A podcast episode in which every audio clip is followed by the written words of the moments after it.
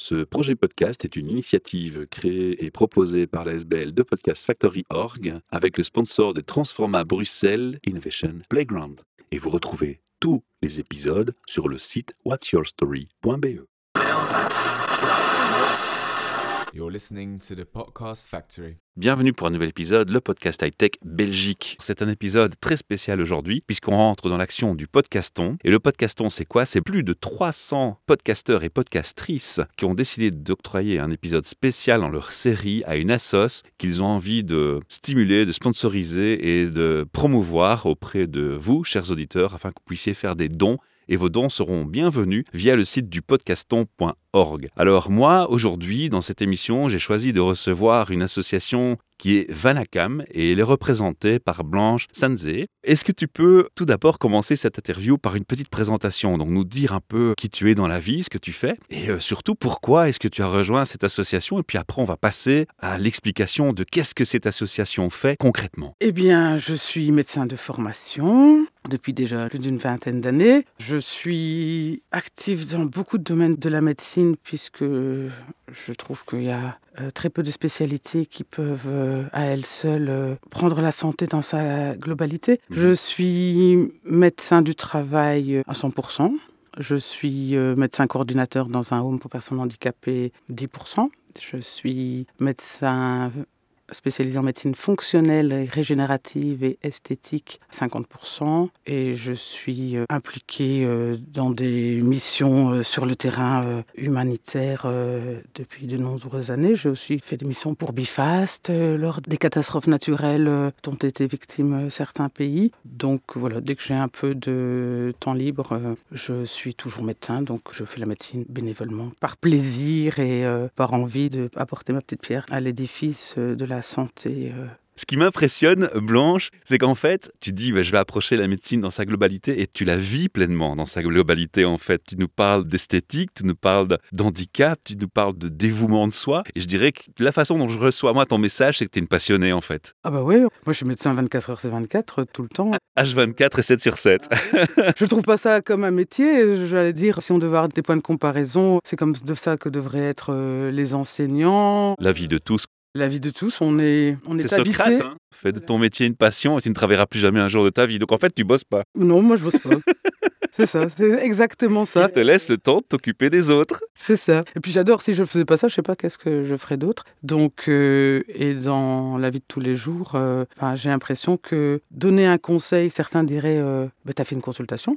Bah, j'ai- On m'a posé une question, j'ai la réponse, je l'ai donnée. Donc, euh, j'ai un peu du mal à, dans différencier le moment où je travaille officiellement et le moment où. euh, ben, c'est pas du travail puisque ça revient toujours à la même chose. Euh, Quelqu'un a un problème, il pose une question. Si j'ai la réponse, je la donne. Si je l'ai pas, je la cherche. Et si je la trouve pas, je la cherche encore parce que T'es curieuse. je suis curieuse et je pense que dans la vie, il y a toujours une réponse. Souvent, on n'a pas les outils pour la trouver. Et en médecine, je suis souvent confrontée à, à ce genre de dilemme. Il y a un prof qui m'avait dit, et je l'ai bien retenu, vous ferez de la médecine des cas désespérés. Ça veut dire, je vois beaucoup de gens qui ont fait un parcours incroyable, ils ont cherché et on leur a répondu, vous n'avez rien. Je trouve ça inadmissible. Si les gens sentent qu'ils sont pas bien, c'est qu'ils ont quelque chose. Alors à nous de trouver ce qu'ils ont et leur trouver la solution pour qu'ils aillent mieux. Parce que c'est trop facile de dire non, non, non, mais euh, en fait, euh, on a fait tous les examens, euh,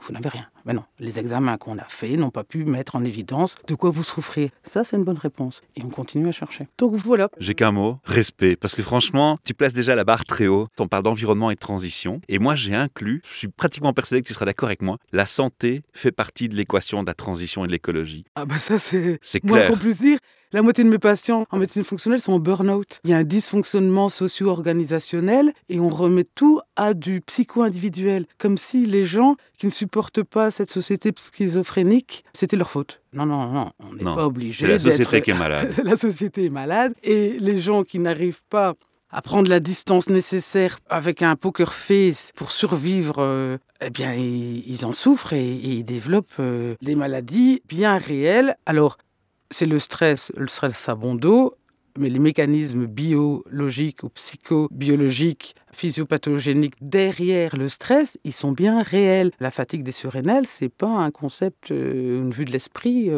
Ça se mesure avec une prise de sang. Et on ne peut pas l'inventer. Et on ne peut pas l'inventer. Clairement. Et c'est une épidémie que je dois dire que dans les sociétés, entre guillemets, moins développées, les gens ne souffrent pas. Donc peut-être qu'il y a une solution à revenir basiquement à nos besoins primordiaux. Alors c'est évidemment pas le, le, sujet de ce podcast aujourd'hui, mais ça me donne juste envie de faire une chose, c'est de te réinviter pour une prochaine émission, parce que ce serait un superbe débat à avoir avec toi. Tu es la mieux placée, je pense, pour ça. On a déjà démontré par ton témoignage ici que tu as une action sociale locale, mais tu vas plus loin, tu vas ailleurs porter ton message, tes activités et ton dévouement et ton don de toi. Et on va parler de Vanakam. Est-ce que tu peux me dire, Blanche, en quelques mots, qui est Vanakam et qu'est-ce qu'ils font? Alors, Vanakam, c'est une, ASBL qui a été créée euh, en 2007 à l'initiative de citoyens euh, de la région de Fran-les-en-Vin, dans le Hainaut, dans la Wallonie-Picarde. Et ces gens avaient rencontré une personne qui venait d'Inde, d'un petit village qui s'appelle euh, Arkot-Koupam, et qui leur avait parlé de la situation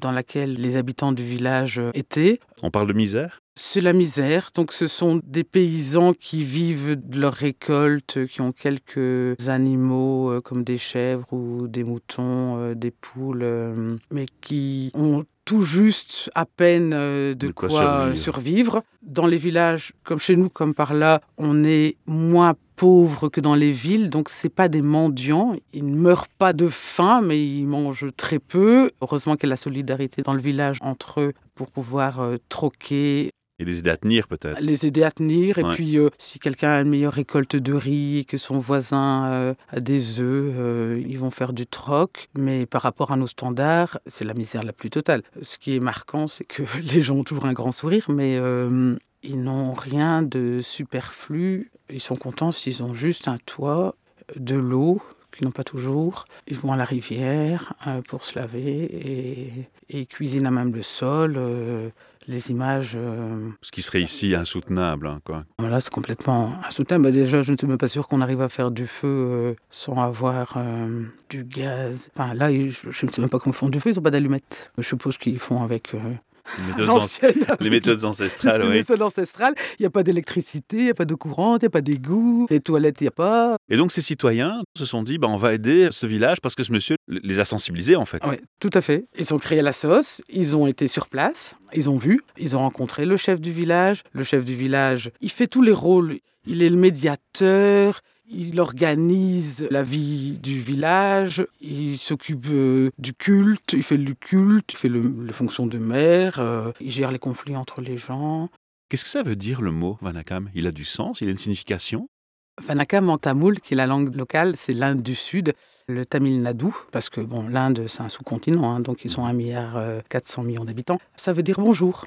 Tout le temps, pendant la journée, quand tu croises les gens, tu dis Vanakam. Tu cites la SBL tous les jours. Ah ouais, tu dis Vanakam, Vanakam. Et les gens te répondent Vanakam. Tout le monde est toujours content de nous voir. Qui sont ces braves bénévoles qui ont créé l'association? Est-ce que c'est les mêmes personnes depuis le début? Comment ça se passe et qui sont les personnes clés? En fait, les membres fondateurs, c'est un couple. C'est Isabelle Delbecq, qui est euh, notre actuelle présidente, et son mari, Alex Opielka. Ils sont là depuis le début, depuis 2007. Tous les membres de l'association sont des bénévoles. Ils ont tous été plusieurs fois en Inde. Ils se relaient à tour de rôle pour faire le voyage. Mais euh, Isabelle et Alex, euh, c'est le moteur de l'association. C'est eux qui organisent le voyage tous les deux ans, qui sensibilisent euh, autour d'eux pour que des groupes différents puissent avoir accès à ce voyage. Et localement, au niveau des écoles communales de la commune de Fran, ils sont aussi très actifs pour que les enfants de 6e primaire puissent partir en voyage avec eux et leur faire découvrir l'Inde via le village Arkot Koupam. Et c'est d'ailleurs comme ça que moi j'ai aussi connu Vanakam, puisque en 2014, ça m'avait été proposé alors que mon fils était en sixième primaire et quand deux ans plus tard, j'avais un autre fils qui était en sixième primaire, je suis retournée. Maintenant, j'ai plus d'enfants en sixième primaire, mais je suis quand même euh, re- retournée. Tu es Mais- resté l'enfant qui va, qui retourne sur qui, re- place. qui retourne sur place. Mais les petits ambassadeurs, c'est comme ça qu'on les appelait les petits ambassadeurs franois pour l'Inde. Ce sont eux aussi qui ont permis de porter ces projets parce que les enfants sont des excellents ambassadeurs. Leur témoignage quand ils rentrent chez eux, dans leur famille, a vraiment un impact. Et c'est sur ce modèle-là que ça a fonctionné et que ça fonctionne depuis des années. Le Covid a un petit peu perturbé le dernier voyage et c'est comme ça que cette année, les enfants n'étaient plus de la partie. Pas très peu, avec deux enfants qui étaient de la partie, mais c'était euh, lié au fait que le, Hmm. voyage de 2020 a, A chamboulé les choses, voilà. Bah, on va revenir à ça. En tout cas, moi, je vais déjà aussi faire un petit coucou à tous ces enfants et les remercier et leur dire bravo parce que vous changez la société. Donc, merci les enfants, vous êtes super. Ils ont le cœur neutre et naturel et pur surtout. La mission de l'ASBEL s'est définie comment? Trois axes principaux, l'accès à l'eau potable, l'éducation, la santé, par des actions concrètes. Une des premières actions, ça a été la construction d'une école. Ils ont construit l'école, ça a pris un certain nombre d'années, et puis chaque fois qu'on retourne, on va voir comment va l'école. Une année, on a repeint l'école. Je précise que tu reviens juste d'Inde. Même pas sept jours après, malgré la fatigue et la différence des horaires et ton travail et ton emploi du temps surchargé, j'aimerais souligner la bonté de ton dévouement de venir en plus aussi encore témoigner au micro pour aider cette assos et d'être leur ambassadrice aujourd'hui en fait. Oui, mais c'est vraiment avec plaisir. Moi, ça fait la troisième fois que j'allais à En Arcot. Et je dis Arcot Coupam parce que Arcot, bon, il y a l'Inde, on pourrait aller, les gens vont en Inde euh, Ouais. de manière touristique, il y a des magnifiques choses à voir, des beaux temples, euh, apprendre à connaître leur culture en visitant les sites touristiques. Mais nous, on vit au village, dans Arcot. Pas dans un hôtel 5 étoiles. Ah, Alors là, non, pas du tout. Ah, pas du tout. On a logé dans une maison qui a été réaménagée pour nous parce que quand on ne vient pas, elle est euh, plutôt à l'abandon.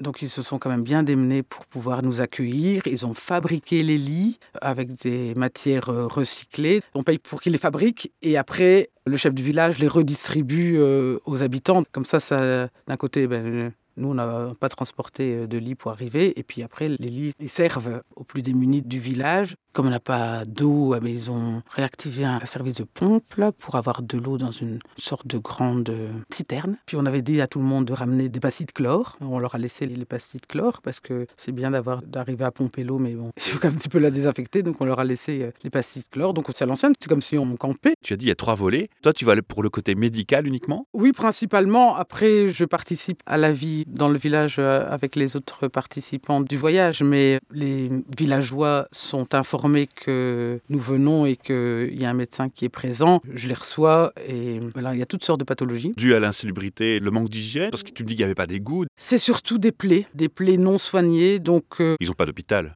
Ben, si, il y a un hôpital, mais il faut être riche pour aller à l'hôpital. Je formule ma remarque autrement. Ils n'ont pas accès à l'hôpital. Voilà, ils n'ont pas accès à l'hôpital. D'ailleurs, le chef du village, lui, est, est quand même gravement malade. La famille s'est vraiment endettée, a dû vendre des terres pour pouvoir payer les soins. Donc, ils avaient, il y a quelques années, j'ai encore des photos, je me disais, tout autour, il y avait des belles rizières. Eh ben, ils ont dû vendre leur terrain pour pouvoir euh, soigner le papa. L'accès est conditionné aux moyens financiers, c'est clair. Et on peut y aller à la limite une fois par semaine, mais c'est déjà le parcours du combattant. Donc là, les soins de plaie avec des abcès, euh, si on comprend bien, ça fait plus de six mois qu'il a son abcès, donc évidemment qu'il ne va pas très bien, parce qu'il travaille à pieds nus dans les rizières, hein, donc courbé en deux. Donc à part les plaies non soignées, il y a les douleurs articulaires liées au fait d'être aussi longtemps dans l'eau. Donc il y a quand même beaucoup de douleurs articulaires et douleurs de dos. Parfois il y a des plaies de brûlure parce que le système électrique est tellement défaillant qu'ils se font électrocuter. Il y a quand même beaucoup de brûlures d'électrocution. S'ils sont pas morts, ils sont vraiment bien brûlés. Voilà, donc j'avais pris du matériel euh, pour pouvoir soigner ces pathologies-là. Je leur ai laissé sur place en expliquant comment il faut utiliser, mais ne fût-ce qu'avoir du désinfectant et des pansements, euh, bah oui. Mais ça veut dire aussi que les enfants sont au travail? Bon, il y a une école qui a été créée, mais ils étudiaient pas avant alors. Ils travaillaient. Ça dépend du niveau socio-économique de la famille. Les très très pauvres, on voit bien que les enfants ne vont pas à l'école. Mais si la famille a assez de revenus, ils peuvent se permettre d'envoyer les enfants à l'école. Donc dans le village, Il y a déjà des injustices dans le village même, si je comprends. ben, oui, il y a certains enfants qu'on voit bien qu'ils vont pas à l'école, bien que l'école soit normalement obligatoire. Ils travaillent, mais d'une manière qui pourrait nous sembler pour nous euh, pas nécessairement pénible. Ils gardent les troupeaux de chèvres, ils ramassent du bois, parce que ramasser le bois sec, ça permet de faire du feu pour pouvoir cuisiner. C'est du travail sans que je n'ai en tout cas vu qu'ils faisaient du travail lourd. Mhm. Ça non. Mais conduire les animaux, c'est souvent les femmes et les enfants. Ce voyage, il est régulier. Tu vas régulièrement là-bas chaque année ou? C'est pas chaque année. Les membres de l'association essaient d'y aller tous les deux ans. donc il y a un suivi tous les deux ans Ouais. sur place de ce qui se passe et de ce qui est fait de l'argent finalement. Tout à fait. C'est parce que on a des personnes de confiance au village. Ce n'est jamais à des personnes euh, inconnues entre guillemets et c'est sans intermédiaire. Le seul intermédiaire, c'est ces personnes-là, mais ça ne passe euh, pas par les instances officielles. Et on a rencontré les gens qui avaient reçu l'argent. Euh, Ils nous ont reçus. Ils nous reçoivent tout le temps en grande pompe. Mais ils vous montrent aussi ce qu'ils ont fait de l'argent. Oui, ils nous montrent, mais en plus ils nous le montrent. Enfin, les enfants, ils font un spectacle, ils chantent. euh, Il y a une gratitude qui est présente. ah bah oui, on est reçus comme si on était des princes. C'est Ouais. un truc de fou. Par exemple, je voyais bien qu'ils n'avaient pas de quoi nous offrir à boire, par exemple. Eh bien, ils ont partagé une pastèque. Donc, on a tous eu un morceau de pastèque. Trop fort. Donc, euh, bah, évidemment, il fait chaud, il fait 30 degrés, tout le monde a soif, mais voilà, donc c'est leur façon de nous recevoir. S'ils n'ont pas euh, d'eau à nous donner ou d'autres choses, euh, bah, ils ont coupé une pastèque. Tu m'as dit depuis quand la sauce elle existe euh, 2007. 2007, donc ça fait quand même quelques années. Alors les résultats pour euh, toutes ces années de travail et d'investissement, de, de récolte de dons, déjà est-ce que vous récoltez assez de dons? Ben, euh, pour l'instant, on fonctionne sur un mode très classique. hein. On fait des soupers. Des actions ici pour récolter de l'argent pour là-bas, Ouais, c'est ça? ouais. D'accord. C'est principalement euh, des soupers. Et alors, on cuisine indien et euh, on fait des soupers indiens. Alors les réalisations donc sur toutes ces années de la sauce là-bas, donc ils ont contribué à créer un puits si j'ai bien compris, Ah ouais. une école. Euh, Oui, il y a plusieurs écoles, donc il y en a plusieurs Ah ouais, villages euh, oui, autour d'Arcot. Donc il y a l'école d'Arcot, il y a l'école de Nedumbaram, il y a encore une autre école à Rakonam. Donc ce sont les écoles primaires. Après, il y a une ville que j'oublie le nom, c'était une école pour les filles, pour qu'elles apprennent à coudre. Et puis à Chennai, c'était un centre social tenu par un père capucin. Et là, on a acheté les PC. Parce Une que... salle informatique. Ouais, une salle informatique Mhm. parce que le but de ce service center, c'est de développer l'autonomie des gens localement pour qu'ils aient accès au monde du travail. Et donc, comme partout, les compétences euh, informatiques sont importantes et donc pour lutter contre la fracture numérique. Mais ça, c'est Chennai. Chennai, c'est Madras, c'est la capitale du Tamil Nadu. Donc là, ils sont en ville. Et donc, en ville, euh, c'est important d'avoir aussi les compétences euh, numériques pour pouvoir euh, s'insérer dans le marché du travail. Les vitesses d'évolution sont quand même très dépendantes de où tu vis. C'est Arcot, disparate en fait là. ben, Arcot, Ouais. c'est le village. Village, on va même pas parler du fait d'avoir accès à Internet. Alors qu'en ville, Chennai, je ne sais pas combien de millions d'habitants, mais c'est vraiment une mégalopole importante. Et donc, ils ont les problèmes des villes où les gens ne savent pas cultiver. S'ils doivent survivre, ils doivent sur- survivre en ayant un, un travail. euh, et le travail euh, des villes passe quand même en partie par euh, le fait d'avoir accès à, l'informatique et de comprendre comment ça fonctionne. J'ai une question qui va te paraître peut-être bête hein, pour quelqu'un qui n'est jamais allé sur place, qui comprend pas forcément la réalité sur place, et c'est peut-être une question que les auditeurs vont se poser. Tu dis il y a une solidarité locale entre les paysans dans le village, entre les gens du village.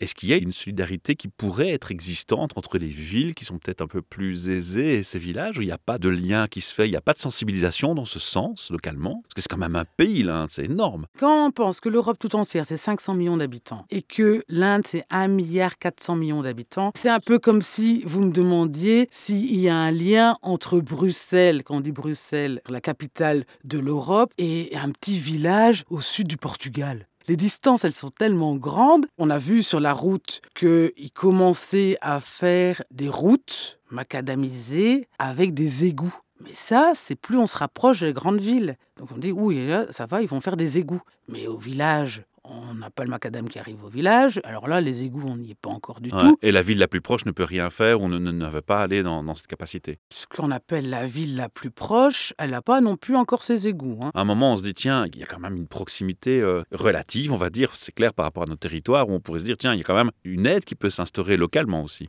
En tout cas, je pense que le défi est tellement énorme Hein, c'est inimaginable que ça viendra des citoyens. Je ne vois pas comment l'État, à lui tout seul, vous allez voir sur les photos quelque chose qui, en tant qu'Européen, choque quand on arrive pour la première fois en Inde. Après, on s'habitue malheureusement. C'est les déchets. Donc ici, on est drillé à trier les déchets. Là-bas, il n'y a pas de service de collecte des immondices. Alors, les déchets organiques, les gens, ils les compostent, ça, ça va. Mais les plastiques, les Ouais, plastiques. ça, c'est l'horreur, Ça, c'est l'horreur. Il n'y a pas de ramassage des plastiques. Alors, ils recyclent ce qu'ils peuvent. Donc, par exemple, euh, nous, on, on nous avait bien dit ne pas écraser vos bouteilles d'eau parce qu'ils vont réutiliser les bouteilles d'eau et reconditionner, euh, réutiliser les reconditionner. Mais à part faire ça, si c'est pas organisé à, à un niveau supérieur, je vois pas comment le citoyen tout seul. Enfin, il faut un peu se dire aussi que chez nous, si les éboueurs font la grève pendant une semaine, euh, la ville ne ressemble plus à rien. Donc là-bas, s'il y en a pas du tout, qu'il n'y en a jamais eu, On imagine l'ampleur. L'ampleur, elle est énorme. Ils font ce qu'ils peuvent, je pense. Certains endroits, on voit qu'il y a des décharges auxquelles ils mettent le, le feu pour euh, ces incinérateurs à, à ciel ouvert. Mais Ça reste un défi, quoi.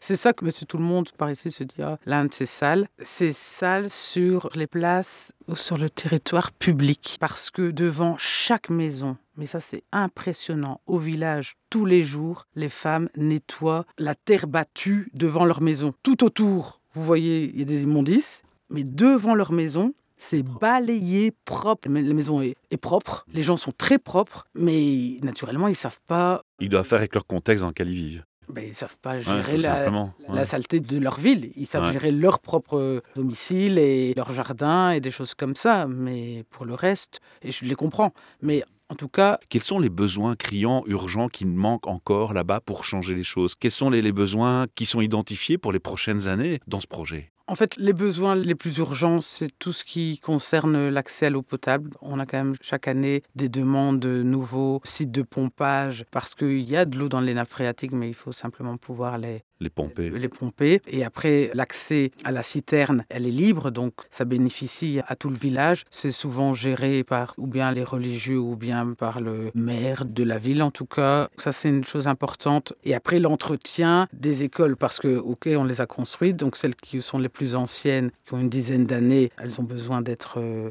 entretenues, réparées. Il y en a plusieurs dont le toit fuit. Si on ne fait rien, ça va s'écrouler et ils n'ont pas les moyens de payer les travaux de réfection des toitures. Au centre de Chennai, ils ont une belle terrasse sur le toit. Si on leur permet de mettre un toit sur la terrasse, ben, ça fait une salle de cours en plus. Ben, ça leur permet de gagner de la place pour pouvoir accueillir plus d'élèves et encore développer leurs projets euh, éducatifs pour sortir les enfants des rues ou donner accès au monde du travail par des formations diplômantes.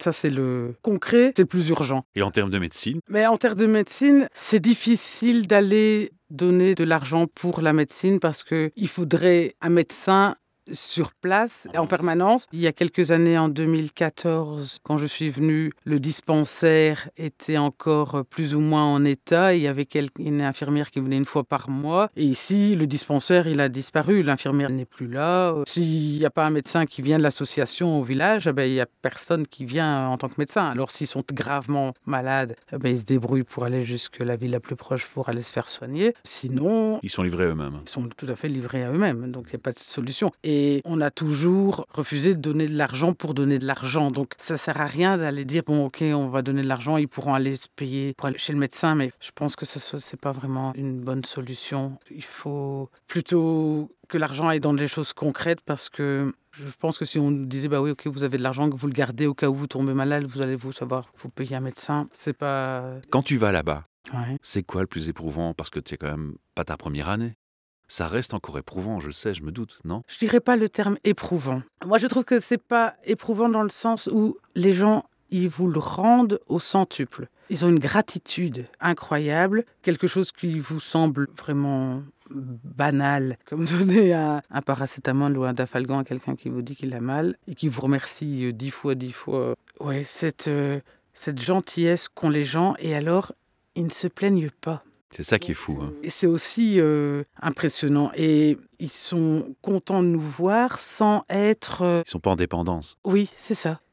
Et à chaque endroit où on est arrivé, on était béni. Ça, c'est un truc qui est vraiment impressionnant parce que Ils ont une foi, une conviction qui reste présente, des valeurs qui restent présentes quoi qu'il arrive. la religion hindouiste est vraiment tournée vers l'autre, puisque plus tu fais le bien autour de toi dans ta vie actuelle, plus tu améliores ton karma, et comme ils croient à la réincarnation, ils auront une meilleure vie dans la vie suivante. Donc, ils sont naturellement gentils Et ça, je pense que c'est vraiment lié à leur foi hindouiste. Et même quand on va visiter des temples, alors qu'on est occidentaux, qui savent probablement qu'on ne croit pas nécessairement en leur Dieu, ils nous bénissent quand même. Et ils nous souhaitent toujours tout le meilleur pour nous. Quand je t'entends dire ça, j'ai juste envie de dire, mais est-ce qu'il faudrait pas secouer tout le monde ici une bonne fois? Il faut deux paires de claques à chacun pour qu'ils se réveillent, qu'ils se rendent compte mais quelle chance on a et de remettre de la gratitude et des valeurs chez nous et ce genre de préoccupation chez nous. C'est notre société en a besoin, mais urgent. Ça va jusqu'à un point où je suis certain qu'il y en a en les écoutant, ils vont se dire mais pourquoi aller aider en Inde alors qu'il y a de la misère par ici? Qu'est-ce que tu as envie de dire quand, quand tu entends une ânerie pareille? Ben, moi, j'essaye d'aider aussi par ici, mais je vois la médecine par ici où les gens, ils parlent du postulat que tout leur est dû. Je n'ai pas cette gratitude, en tout cas pas au même niveau en Belgique, quoique j'ai des patients qui m'offrent des cadeaux, c'est parce que la gratitude, c'est le fait que tu te dises, tu as fait quelque chose et la personne, elle te remercie du fond du cœur. Et remercier du fond du cœur, c'est, nous, on parle toujours en, en argent. Quand je parle de cadeaux, c'est parce que moi, je travaille avec les personnes handicapées et ils me payent en cadeaux. Donc, ils me font des dessins. Ils vont dire merci docteur et ils m'ont donné un dessin. C'est cette, euh, cette disproportion entre ici, on a l'argent, t'as payé, tu as droit parce que t'as payé, ok Et là, ils regardent le geste. Voilà, c'est ça. Et c'est ça qu'on doit réapprendre peut-être. Peut-être. C'est un message à repasser en tout cas à nos compatriotes ici. J'espère, mais je pense qu'on aurait moins de dépression si on arrivait à être Enfin, non, mais thankful, si on arrivait à avoir de la gratitude pour les instants présents. On est en vie, merci. On a un toit, on a merci. un toit, merci. On Et a on à mange, merci. merci. Déjà ça, on n'aurait aucune raison de devoir se plaindre.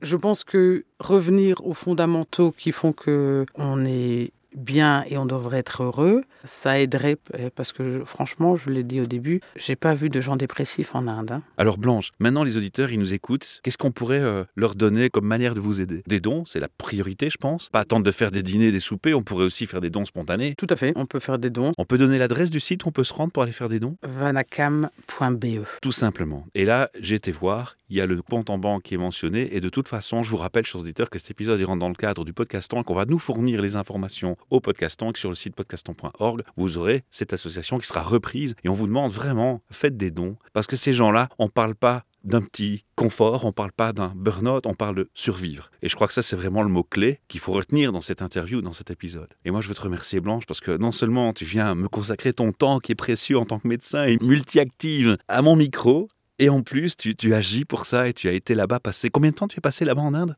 15 jours.